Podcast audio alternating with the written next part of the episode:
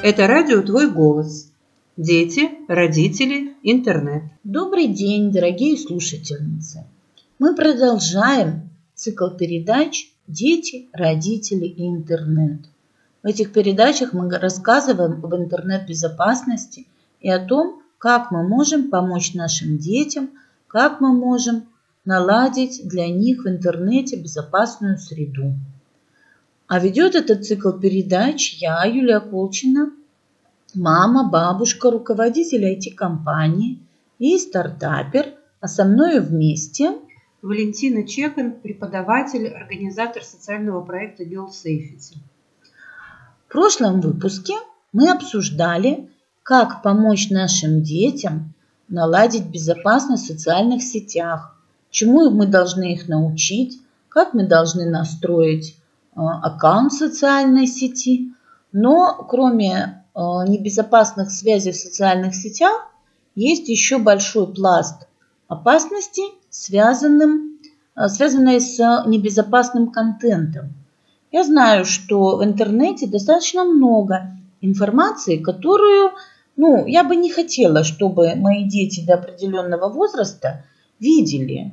Давай поговорим сегодня об этом. Да, если мы говорим об опасном контенте, иногда мы его еще называем патологический контент, то тут, э, собственно, это две, две такие сферы этого контента. Первое – это все, что связано с агрессией, жестокостью, такая часть неотъемлемая, наверное, нашего современного мира, но очень плохо влияющая на поведение детей, на их психологическую устойчивость. Ну, то есть жестокие сцены э, в интернете ребенок может найти случайно, либо намеренно их смотреть, потому что, ну, видимо, какие-то чувства он испытывает, э, когда их просматривает, и, возможно, эти чувства он сам не может э, объяснить. Но ведь он, когда начинает смотреть, он не знает, что там будет дальше. Да. И насколько это будет ужасно, то, что он смотрит. Да. Иногда дети ищут специально какие-то агрессивные э, ролики, связанные с ситуациями, которыми невозможно пережить в жизни, и слава богу. А иногда это абсолютно случайное попадание. Он может перейти по первой попавшейся ссылке и наткнуться на, на всякое. Мы знаем, что есть контекстная реклама, и в этой рекламе может попасться все, что угодно. И, в общем, даже обвинить ребенка в том, что он вот был неосторожен или там специально искал. Ну, слушайте, все мы любили в детстве страшные истории. Все помнят, это какой-то необходимый этап взросления человека – переживания вот этих вот кошмаров, которых э, в реальности не бывает, но нужно побояться. Но, к сожалению, ведь поисковик не знает, сколько лет вашему ребенку, и он выдает то, что совсем не предназначено для ребенка. Ну, чтобы поисковик знал, сколько лет вашему ребенку, для этого надо что-то сделать взрослому, мы об этом сейчас скажем. Но действительно, страшилки – это то, что увлекает детей, вызывает их любопытство, и и в то же время заставляет их, э, ну, там, скажем, плохо спать по ночам. Ну, даже ребенок может быть травмирован. Да. И вторая часть э, патологического контента – это порнографический контент. И тут, в общем, ну ничего добавить я больше не могу, просто есть. Ну, давайте будем реалистами. Любопытство детей к этой теме было, есть и будет. От того, что мы будем запрещать, Э, кричать, не знаю, там, ругаться, ничего не произойдет. Ребенок увидит это дома, либо это увидит на компьютере у друга, но свое он найдет, поскольку ищет. Да, с одной стороны, я тоже всегда говорю, если ваш там, сын в 11 лет не гуглил э, да, какой-то такого рода эротический там, контент, то я бы сказала, идите к эндокринологу. Что-то угу. что не так с нашим угу. мальчишкой, если он в 11 лет угу. все еще не, не любопытствует не в эту сторону. Да. да. Но с другой стороны, мы опять возвращаемся к адаптивности. Какой, в каком возрасте надо ли нашей семилетней девочке, кликая на всплывающее окошко, разворачивать его на весь экран сцену порнографического характера? То есть это Это, это не, не та ситуация, к которой бы мы хотели там, не знаю, сталкиваться. Ну, наверное, нужно с детьми обсуждать этот вопрос, как минимум, э, что такое бывает, и то, что показывают в интернете, это не имеет отношения к жизни, потому что они ведь еще начинают это использовать как учебник. Ну, это вообще грустная история, когда они начинают использовать это как учебник. Это вот, кстати, и в этом и заключается э, плохая сторона данного вот, порнографического контента, когда они искренне думают, что так, как на, показано на экране, так оно и должно происходить в жизни. Это вот и есть та самая травмирующая составляющая. Вопрос только в том, что да, мы с вами говорим про идеальные условия, когда мы успели обсудить с ребенком, когда мы к 7 годам он прекрасно знает, что что-то бывает, чего там быть не может. Но опять-таки слова имеют меньшее наглядное значение, чем там, видеоролик. И вроде как мама могла про это проговорить и все об этом вроде как сказать в мягких, адаптивных возрасту выражениях, а тут реальность может ну, оглушить совсем другой ужас историю. Да. видео, наверное, тогда, может быть кошмаром, да, это правда. И тогда, в общем, у ребенка возникает вопрос, кому верить, словам мамы или конкретному кино, да, это... которое производит впечатление весьма реалистично. Да, это, это, это, наверное, очень травмирующая история может быть, и нужно быть осторожным. Но есть, мне кажется, еще один такой аспект э, очень важный. Наши дети не, не только ну, как бы смотрят и читают э, э, вот какое-то видео, есть еще ведь информация, которую мы просто читаем, ну, не знаю, рассказы из жизни, блогеры. Да, да, я понимаю, про что, про что мы упустили сейчас сказать это про ролевые модели. То есть одно дело, когда мы там читаем и смотрим, а другое дело, когда мы начинаем повторять. Да. Вот это, да, наверное, да. мы, мы должны об этом обязательно сказать, что патологический контент – это еще в том числе контент, который дети стремятся повторить.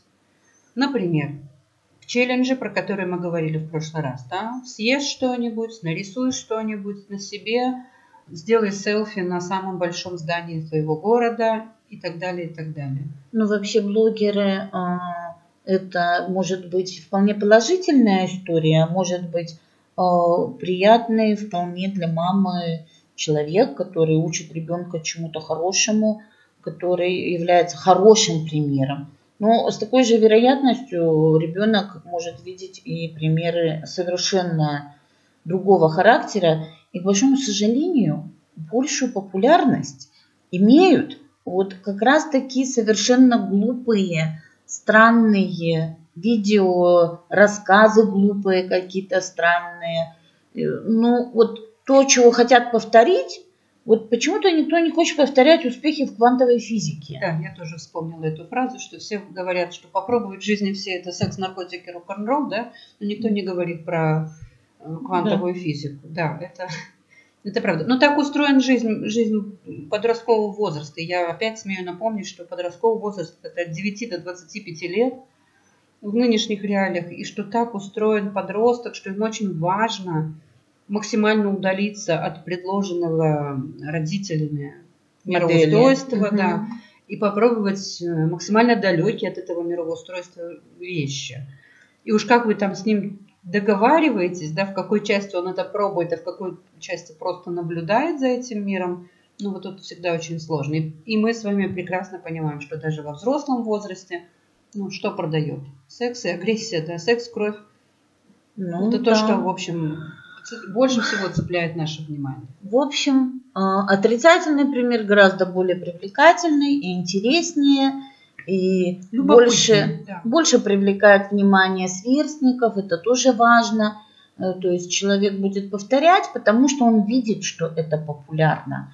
Э, челлендж э, «Выучи 500 английских слов за день» он вряд ли наберет такое же количество лайков в интернете, как челлендж, ну, не самый опасный, там, ведро с ледяной водой. А если мы возьмем что-то еще более э, такое опасное – Э, просмотров и лайков будет гораздо больше. И ребенок такой же человек, как и вы. И вы хотите, чтобы ваши посты набирали большое количество лайков, и вы хотите нравиться людям, и вы хотите одобрения. У подростка эта потребность во много раз больше, потому что у вас есть реальные достижения. А у подростка еще пока ничего нет, а популярности хочется. Ну, внимания хочется, любви хочется. Они не говорят именно про популярность, а для них вот она равно любовь. Конечно, конечно. И, Раз лайкают, значит любят. Да, да. И принятие. Вот еще очень важное слово. То есть меня приняли в эту в этот социум. Вот да, я да. такой же, как они. Вот, мы видим, значит, что э, контента, который может нанести вред нашим детям, в сети много. Но что мы можем с этим сделать? Ну и мы, в общем-то, здесь вооружены очень хорошо на самом-то деле. Я очень много общаюсь с родителями, и, к моему большому сожалению, мы все очень гораздо жаловаться на детей и интернет – в разной последовательности, но мы, к сожалению, не задумываемся о том, что у нас есть огромное количество инструментарий. Я сейчас говорю не про ремень и не забор гаджета, а именно про технические инструменты. Первое, что мы можем сделать. Когда у ребенка появляется вообще в принципе доступ к интернету, и, и давайте еще раньше мы начнем, до, до ребенка, у вашей квартире появился интернет – Первое, что нужно сделать, это поговорить с вашим провайдером и заказать услугу, которая так и называется безопасный интернет. В большинстве наших с вами провайдеров, у нас с вами не так их много, но у всех у них есть такая услуга безопасный интернет. Блокировка нежелательного контента осуществляется специальной системой. Что, что, это, э, что в этой системе? Провайдер заносит веб-адреса сайтов, больше 100 миллионов сайтов, э, доступ к которым будет запрещен с вашего любого домашнего устройства. То есть mm-hmm. на уровне входа в вашу интернета в вашу квартиру этот опасный контент блокируется. Ну, то есть и ребенок не увидит, и папа не увидит. Это хорошее замечание, потому что, как сказали мне на одном родительском собрании, после реплики о том, что включите, пожалуйста, дома безопасный интернет, услугу безопасный интернет, одна мама мне сказала, и что, и что, и мы теперь тоже без этого всего останемся? Да. Ну, тут уж приходится... Обидно, обидно. Да, приходится выбирать. Да. И вот эта услуга родительский контроль, она является либо настраиванием по времени, достаточно гибкой, то есть, опять-таки, вот аргумент и мы с папой тоже без этого останемся. Тут уж поговорите со своим провайдером, какие у него есть опции. опции да. Ну, правильно я понимаю, родительский контроль это отдельно, а безопасный интернет это отдельно? Не-не, оно бывает э, в двух ипостасях, то есть мобильные операторы у нас предоставляют, э, у них это, как правило, называется родительский контроль, и они там, ее можно на сим-карту ребенка, вот если планшет у ребенка, да, то есть там оно подвязано к интернету мобильному, либо, если это Wi-Fi роутер, то есть то, что раздает ваш э, интернет по всей квартире, то там может быть она называться безопасный интернет. Но я еще раз повторюсь, что первый шаг, который надо сделать, просто запросить у своего провайдера, есть ли у него такая опция. Что-то связанное с ограничением опасного контента. Я вас уверяю, любой провайдер, который заинтересован в отсутствии уголовных дел с его упоминанием, о вас позаботится. Да, это прекрасно. Достаточно всего-навсего обратиться в службу поддержки, если вам лень или неохота тратить время разбираться с услугами, предоставленными на сайте. Но очень важно помнить, что эта услуга есть и пользоваться ею необходимо. Это защищает вашего ребенка. Еще раз повторюсь, что немаловажно, она может быть как для стационарных устройств, так, так и для, для телефонов, для планшетов, для да. всего. Да. Угу. Это важно. А что-нибудь еще? Ну, если мы говорим, например, о персональных компьютерах, ноутбуках, то тут тоже очень интересно. Опять-таки, родители очень склонны э, выражать недовольство о том, что вот он много сидит за компьютером, но, как правило, если я спрошу, гуглили ли вы, как можно защитить ваше устройство, то, скорее всего, я получу нет. Э, родитель не хочет э, ну, это время нужно тратить, разбираться. И потом не каждый родитель вообще умеет это делать. А, а очень многие просто даже не знают о том, что можно настроить родительский контроль на всех ваших устройствах, на Ну, э, компьютере, на планшете. Вот везде есть в операционных системах функция родительского контроля. Да. Что она нам может дать? Родительский контроль или семейный профиль его еще иногда называют. И по запросу в Google а, там, у меня MacBook такой-то версии, как настроить, как правило, вам выпадет ролик э, или пошаговые инструкции, какие кнопочки надо нажать. Это очень простые инструкции. Что они дают? Прежде всего, установить интервалы времени, когда ребенок может пользоваться персональным компьютером. Это очень удобная штука. Например, ваш ноутбук просто не будет включаться или там не можно будет зайти в профиль ребенка, если время не достигло, ну, например, там 19.00. Угу.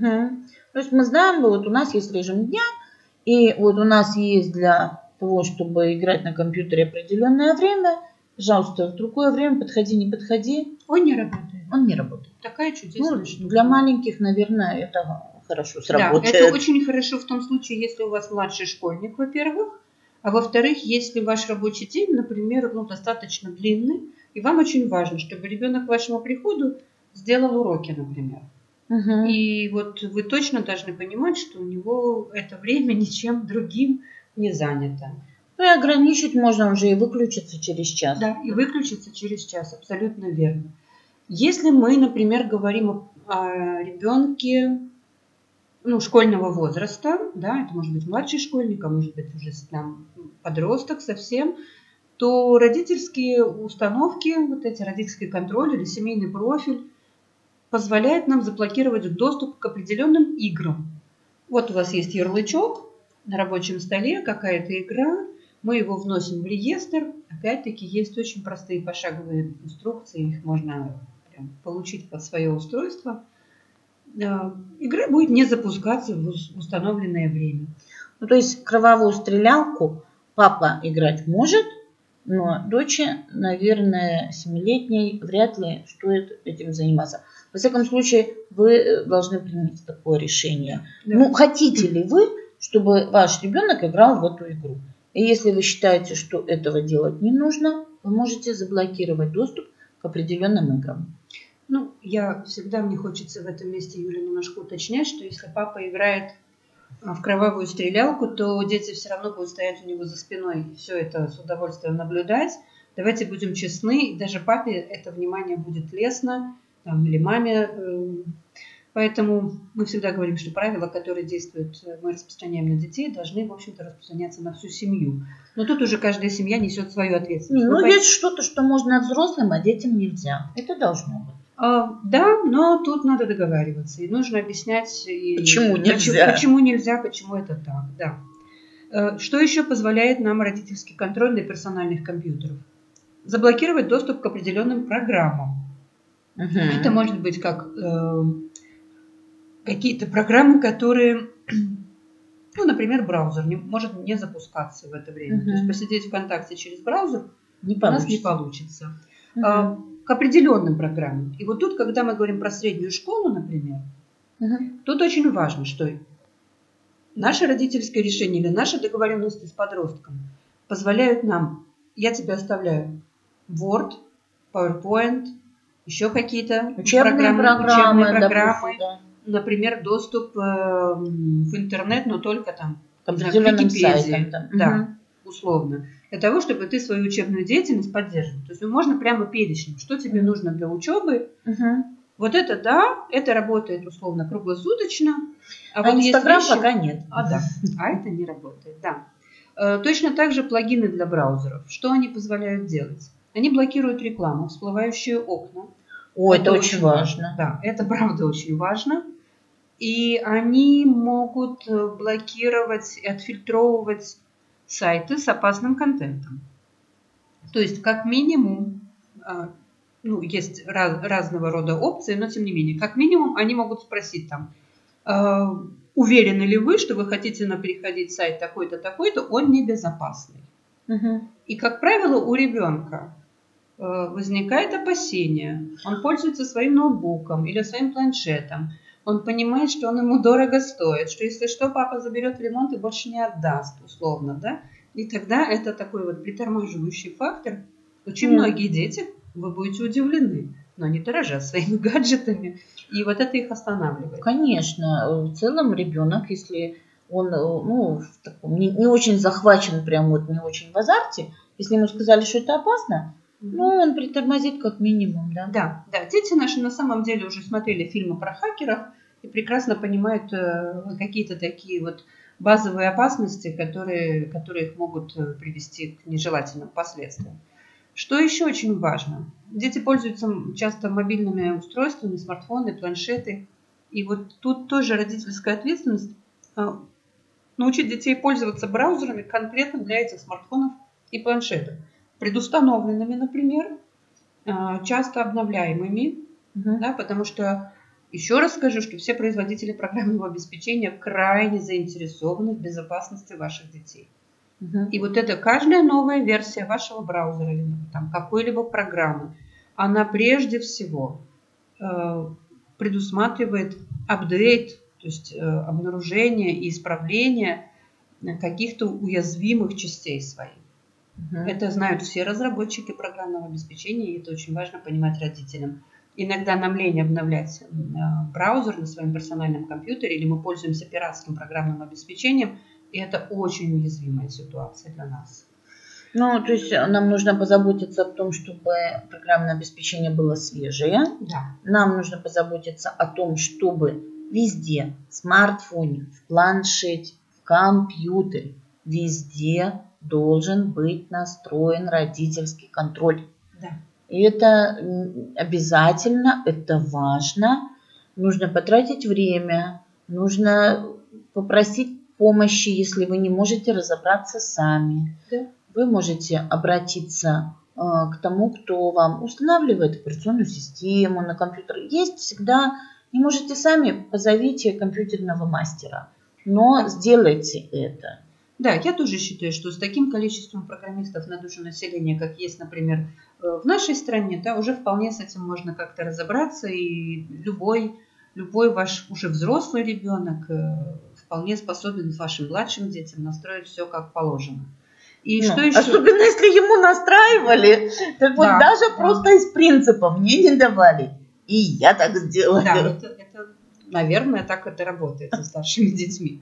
И что я еще хочу сказать, что, э, например, магазины приложений. Вот мы с вами в прошлый раз говорили А. о социальных сетях, о магазинах, э, мобильных приложениях, которые маскируются под социальные сети. Да, Мгм, TikTok. Quai Like. Так вот, в магазине приложений, например, в Google Play, есть отдельная инструкция, как настроить родительский контроль именно при скачивании приложений вашего да. ребенка. Ну, Потому чтобы что уж скачивать они умеют. не это очень- покупали то, чего я не хочу, чтобы они покупали. Да, чтобы это было, вот как раз мы говорили про адаптивность возрасту. И еще одна история. Когда вы открываете Google, вот первую страничку там, поисковой, поисковой системы, то вы всегда можете настроить такую функцию, как безопасный поиск. Очень часто вам эта страничка сама подсказывает, настроить безопасный поиск, да, настроить. И тогда отфильтровывается контент, который там, ну то, что мы говорили, патологический. И точно так же есть в YouTube настройки безопасного поиска. Более того, если мы говорим о мобильных приложениях, есть отдельное приложение, называется детский YouTube. Мгм. То есть это та же Тот же YouTube, но но фильтрованный контент. отфильтрованный по, по- по всем статьям, да. Ну, значит, если мы уделим достаточное внимание настройкам безопасности, не будем отмахиваться, когда нам предлагает Google настойчиво настроить безопасность, настроить родительский контроль, то э, наш ребенок может в интернете делать все то, что они так любят.